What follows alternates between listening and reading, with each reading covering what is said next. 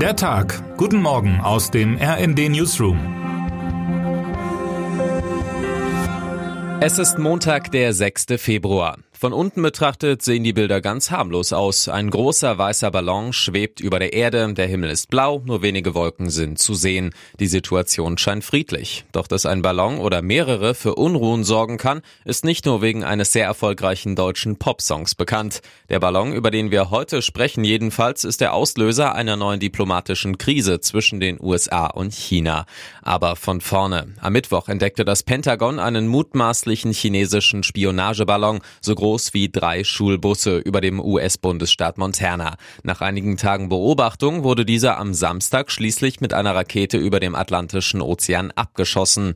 Für Washington ist das eine scharfe Provokation. Außenminister Anthony Blinken reagierte unmittelbar und sagte bereits am Freitag seine wichtige Reise nach China ab. Es wäre die erste eines US-Außenministers seit 2018 gewesen.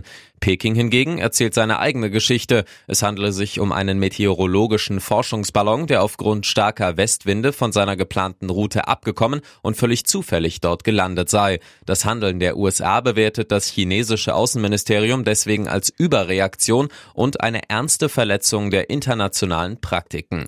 Chinas vehemente Gegenwehr wirkt skurril, insbesondere wenn man beachtet, dass ausgerechnet in Montana ein US-Luftwaffenstützpunkt angesiedelt ist, wo 150 mit Atomsprengköpfen bestückte Interkontinentalraketen gelagert sind.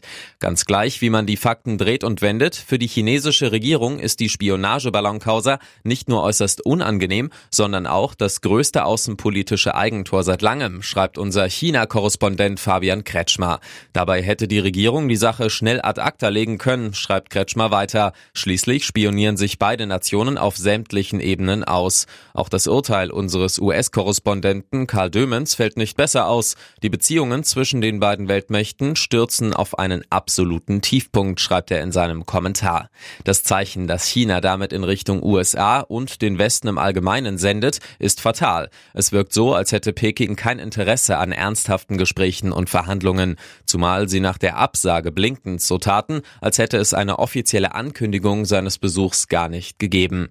Das nächste Kapitel in dieser Geschichte dürfte sich auf deutschem Boden abspielen. Chinas Außenpolitiker Wang Yi wird an der Münchner Sicherheitskonferenz in zwei Wochen teilnehmen. Wer den Weg aus den USA auf sich nimmt, steht bisher noch nicht fest. Termine des Tages. Warnstreik. Am Montag und Dienstag hat die Gewerkschaft Verdi die Beschäftigten der Post bundesweit zum Streik aufgerufen.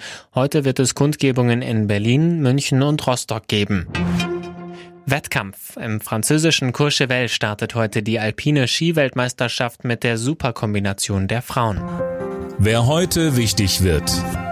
Bundeswirtschaftsminister Robert Habeck reist heute mit seinem französischen Amtskollegen Bruno Le Maire nach Washington. In den Meetings dürfte es unter anderem um den Umgang der USA mit der Inflation gehen. Außerdem wird es Gespräche zu wirtschafts-, energie- und handelspolitischen Themen geben. Und damit wünschen wir Ihnen einen guten Start in den Tag. Autorin ist Chantal Ranke, am Mikrofon Silas Quiring und Fabian Hoffmann. Mit rnd.de, der Webseite des Redaktionsnetzwerks Deutschland, halten wir Sie durchgehend auf dem neuesten Stand. Alle Artikel aus diesem Newsletter finden Sie immer auf rnd.de slash der Tag.